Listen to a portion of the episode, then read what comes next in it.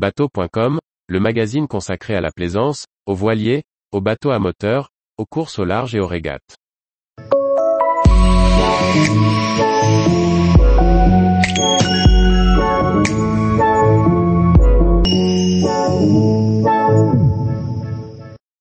Cordemais, un port à sec niché dans l'estuaire de la Loire.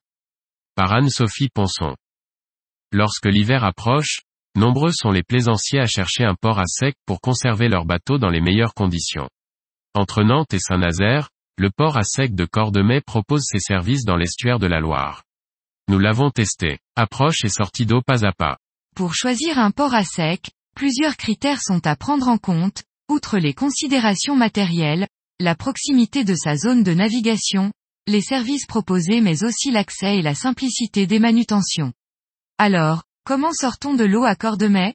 Le port à sec de Cordemais est idéalement situé dans l'estuaire de la Loire, à deux pas d'une zone de navigation exceptionnelle, Belle-Île, Ouate et Édic, la baie de Quiberon, le golfe du Morbihan, la Vilaine, Noirmoutier ou même l'île Dieu un peu plus au sud.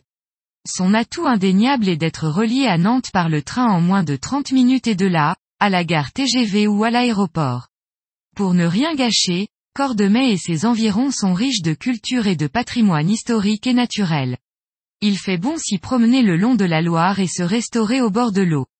En plus du service de port à sec, on trouve sur place un chantier naval, Loire Technique Plaisance. Ce dernier propose ses services de réparation, construction et entretien des bateaux. Le chantier intervient notamment sur la réalisation ou réparation de pièces en composite, les travaux de peinture, le traitement anti-osmose, le gommage ou sablage, les travaux de menuiserie ou des interventions en matière d'électricité, d'électronique, d'accastillage ou de gréement. Côté produits et matériaux, un chip chandler offre un grand panel de produits via accastillage diffusion. Pour les besoins spécifiques, le port travaille également avec des professionnels spécialisés. Enfin, le port propose des services de location d'outillage, d'espace de stockage, de conciergerie, de veille hivernale et un clubhouse pour une ambiance conviviale. Nous avons testé la sortie d'eau à Cordemais, en arrivant par la mer. Un accès assez facile et des manœuvres bien rodées. Lorsqu'on remonte la Loire vers Cordemais, il faut le faire à marée montante car le courant peut être fort. Si besoin, il est possible de mouiller dans la Loire en dehors du chenal, et c'est loin d'être désagréable. Le chenal est bien balisé. On y croise des navires de commerce qui ont la priorité et d'autres embarcations.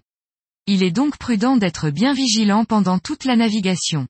Le bras de Cordemais se confond avec les joncs du bord de Loire si on ne le connaît pas.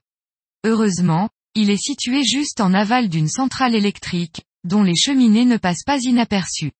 De plus, la villa cheminée, œuvre de l'artiste japonais Tatsu Nishi, marque l'embranchement du bras de rivière.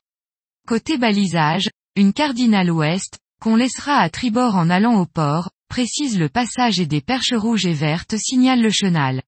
On tiendra particulièrement compte de la marée en fonction de son tirant d'eau, car à mi-marée, la hauteur d'eau est d'environ 3 mètres.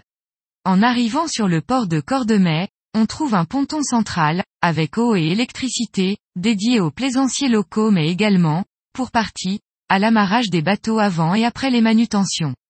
Un autre ponton, près de la rive, sert également de ponton d'attente. Il échoue à marée basse dans une vase très souple. En attendant la sortie de l'eau, le ponton et la cale de mise à l'eau sont situés dans un bel environnement avec un restaurant à proximité immédiate et le centre-terre d'estuaire. À Cordemais, les bateaux sont sortis de l'eau sur une remorque tractée. Ce système convient même pour des unités relativement importantes. Quand il s'agit d'une première fois, la manœuvre peut être impressionnante, mais s'effectue sans problème dans de bonnes conditions. Les manutentions se font à marée haute. Dans un premier temps, la remorque est mise à l'eau au niveau de la cale. On repère son emplacement exact grâce à ces deux perches, rouges et vertes, qui la signalent. À partir de là, le bateau peut se présenter et avancer entre les deux perches. Les professionnels du port guident le capitaine du bateau tout au long de la manœuvre pour ajuster la position de l'embarcation sur la remorque grâce au patin. À petits coups de marche avant, en utilisant les vérins des patins avant et arrière, le bateau est rigoureusement positionné afin d'être parfaitement équilibré. Lorsque la bonne position est trouvée, le moteur du bateau peut être éteint et le tracteur le sort de l'eau. il s'arrête pour laisser le capitaine descendre de son embarcation. Ensuite, le tracteur continue jusqu'à l'aire de carénage du chantier, où un bon nettoyage haute pression est réalisé par les professionnels avant le calage du bateau à son emplacement. L'ensemble de la manœuvre est, en règle générale, assez rapide. Tous les jours, retrouvez l'actualité nautique sur le site bateau.com. Et n'oubliez pas de laisser 5 étoiles sur votre logiciel de podcast.